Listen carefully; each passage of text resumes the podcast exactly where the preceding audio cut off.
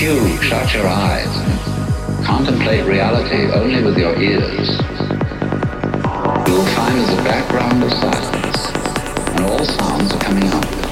They start out of silence.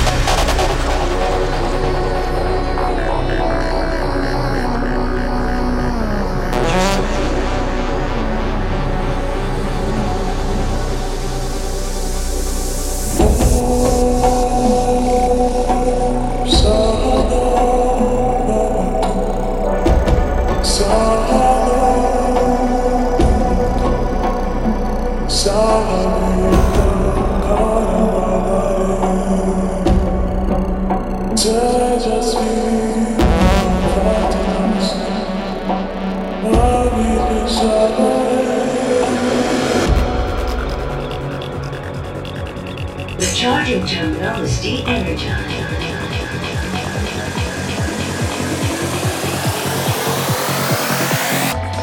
Station.